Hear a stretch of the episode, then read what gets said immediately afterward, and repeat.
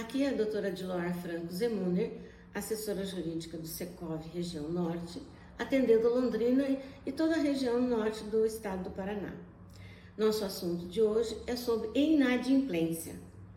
Infelizmente, vemos que pessoas muitas vezes deixam de pagar as cotas condominiais para aplicar os seus valores em outras necessidades que eventualmente são da própria família.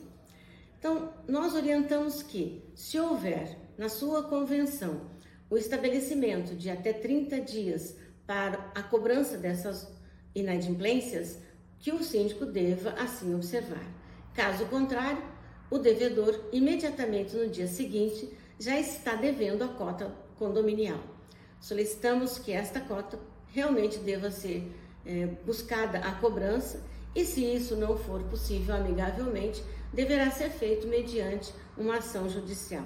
Contudo, é possível sim o síndico levar essa cota a protesto ou incluir o nome do inadimplente no serviço de proteção ao crédito em nome deste condomínio.